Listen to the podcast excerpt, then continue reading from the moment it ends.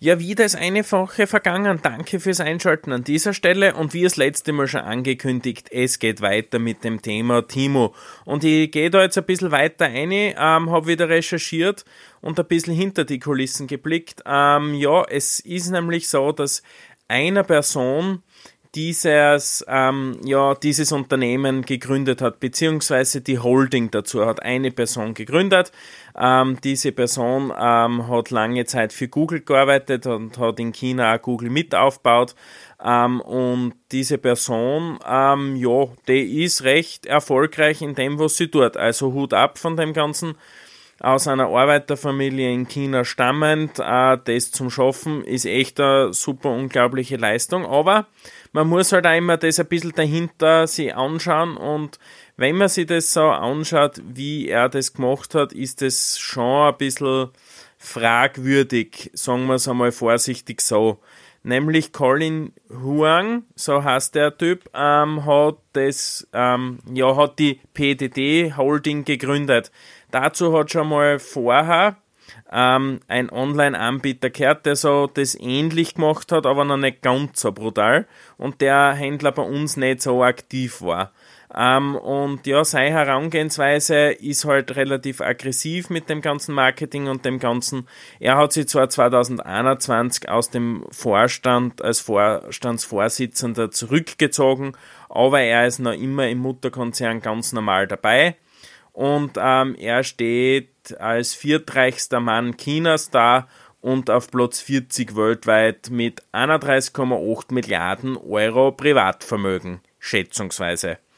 Ähm, und ja, das hat mir schon ein bisschen, ja, wie, man, wie soll man sagen, das hat mir irgendwie schon ein bisschen erschreckt, dass da Personen, die also eine Person so eine Macht bekommt, weil auf der einen Seite kehrt zwar der Holding, auf der anderen Seite kehrt er der Holding an, hat Stimmrechte und und und.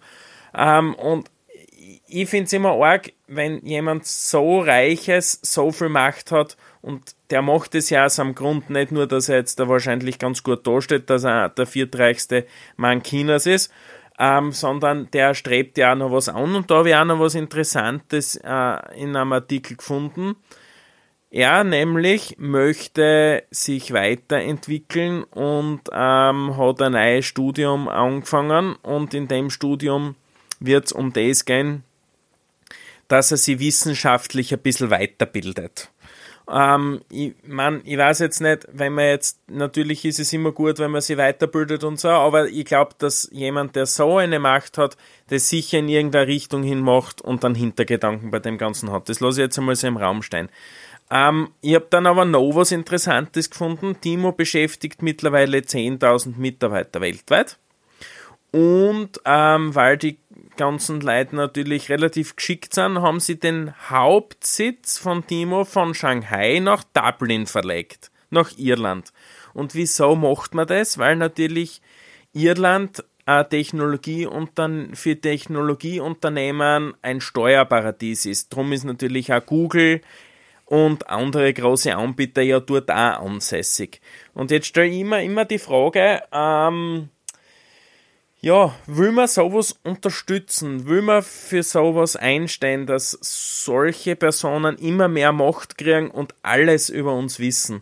Und ich kann die Frage für mich beantworten und ich beantworte sie mit Nein. Es soll nicht so sein und wir sollen uns da von diesen ganzen Sachen echt nicht so manipulieren lassen.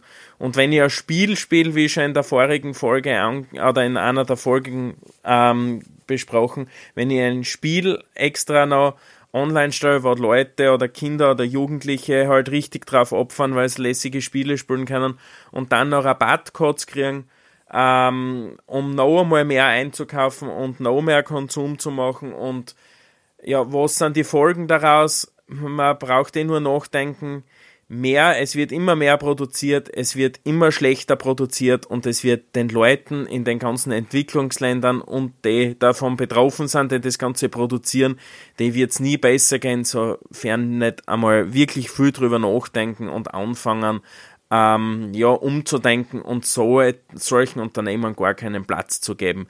Ja, ähm, ich werde jetzt auch, das wollte ich genau im Podcast auch noch sagen, ich werde jetzt einmal ein paar Instagram-Posts ähm, dazu machen und Reels und ein bisschen so zum Informieren. Und ja, gebt mir Bescheid, welche Erfahrungen ihr mit diesem Online-Riesen gemacht habt. Das war's schon diese Woche für die Folge. Ein bisschen kürzer dieses Mal und danke fürs Einschalten, euer Daniel.